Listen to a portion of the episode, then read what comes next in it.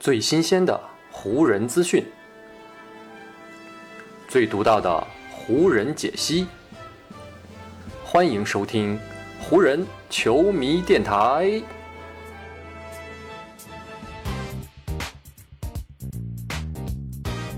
北京时间九月十九日，欢迎各位收听全新一期的湖人总湖人球迷电台。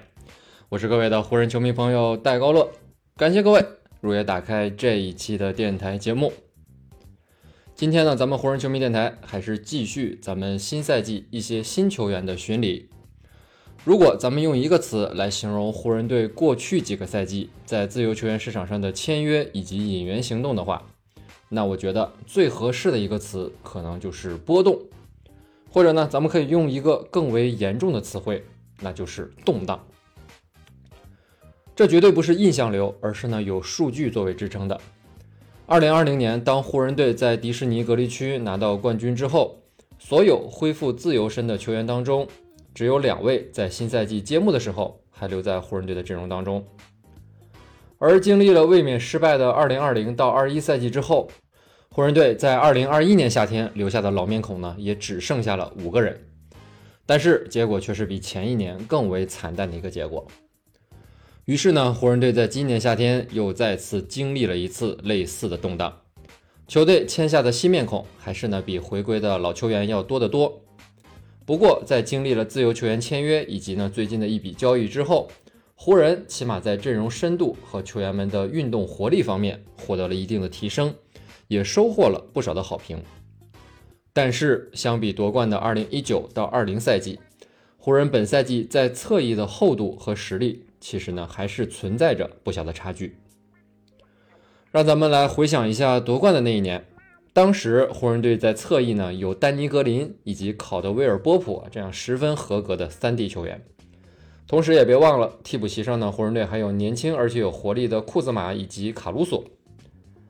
反观今年，虽虽然签下的几位球员呢，相比去年是更年轻而且有活力了，但是啊，如果论实力以及比赛经验，今年的侧翼阵容要跟夺冠那个赛季相比，还是呢有非常明显的差距的。比如托斯卡诺·安德森，他上赛季呢虽然随着勇士一起拿到了冠军，但严格意义上来说，他并不算是勇士队非常重要的轮换球员。更不用说他在季后赛当中，只有在垃圾时间才会获得上场时间了。还有湖人签下的特洛伊·布朗，他在公牛的替补阵容当中的位置呢，也是相对比较靠后的。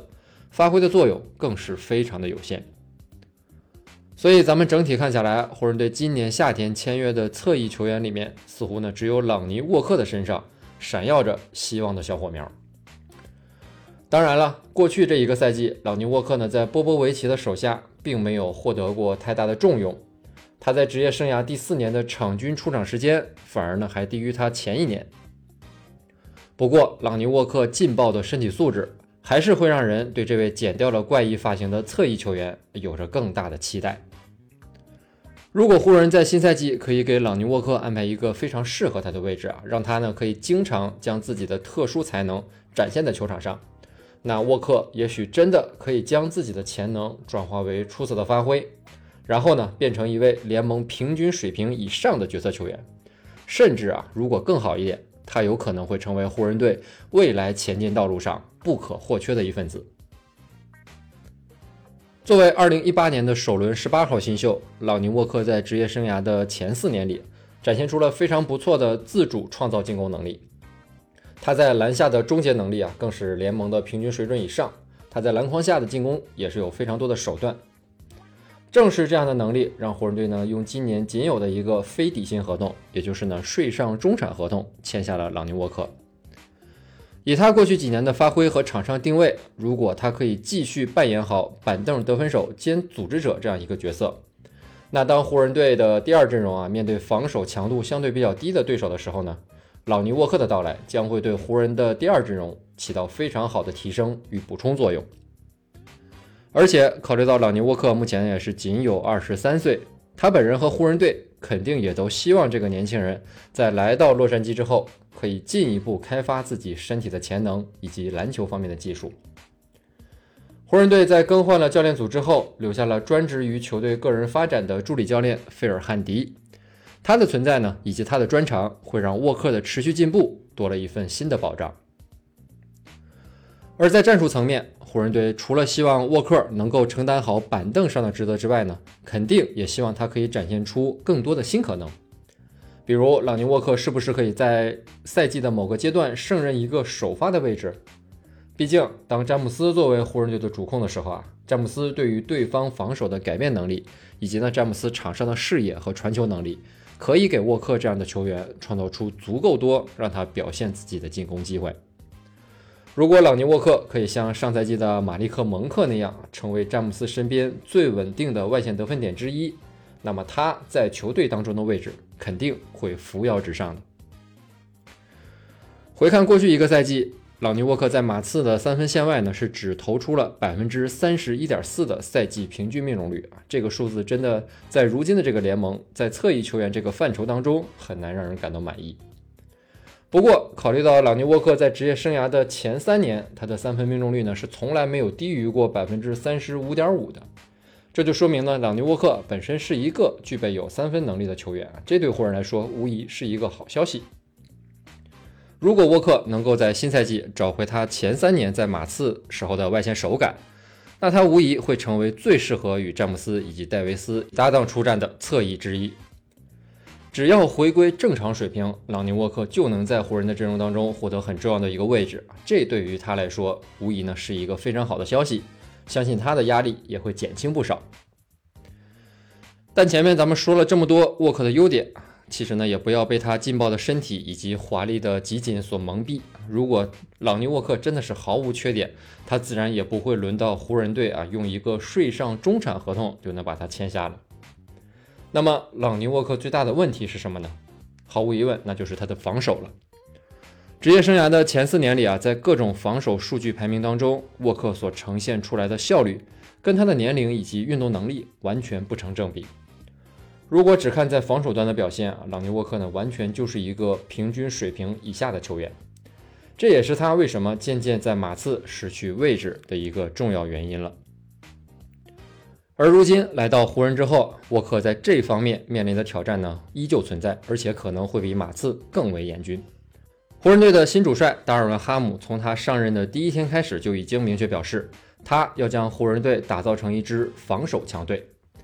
如果老尼沃克没办法在防守端展现出很明显的提升，那么他呢也很难在哈姆的体系当中获得一个更为重要的位置，更别说想要争夺一个首发的位置了。在这种情况之下，朗尼沃克呢就可能会像上赛季在马刺时候的那样，在有限的出场时间里打出一些只能用不咸不淡来形容的表现了。所以咱们提了朗尼沃克这么多的优点和缺点，对于他在湖人队新赛季的前景以及表现啊，最合理的一个预期应该是什么样的呢？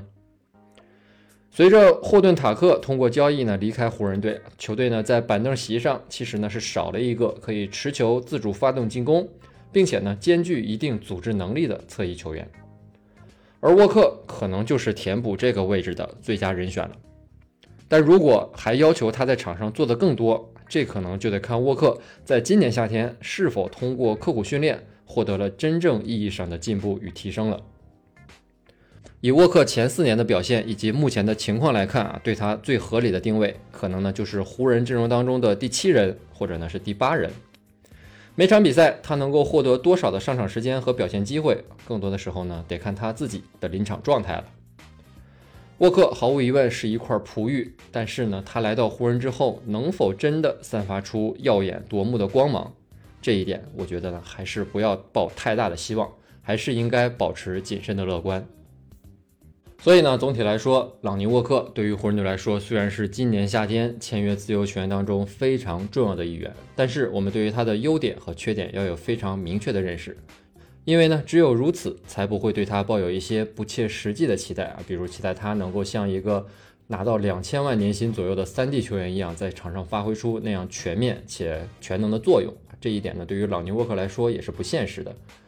但是啊，我们对于这位年仅二十三岁的年轻球员，还是应该呢抱有很多的希望和期待。希望呢他能够在未来一年在湖人队的岁月当中啊，能够继续历练自己，能够真正的提高自己，成长为能够在湖人独当一面的球员。如果真的如此，那不仅对湖人来说是个好消息，对于他个人未来职业生涯的发展，无疑呢也是极大的利好。好，以上呢就是本期节目的全部内容了。再次感谢各位朋友今天的收听啊，也谢谢各位今天的时间。如果你觉得我的节目做得还不错，就请你关注和订阅我的这张专辑吧。另外呢，也希望各位能够把我的节目分享出去，让更多的朋友听到咱们的湖人球迷电台，让更多的朋友加入到咱们湖人球迷的大家庭当中。湖人本赛季的比赛虽然已经告一段落，但咱们湖人球迷电台的节目不会停歇。就让我们下一期湖人球迷电台再见吧，拜拜喽。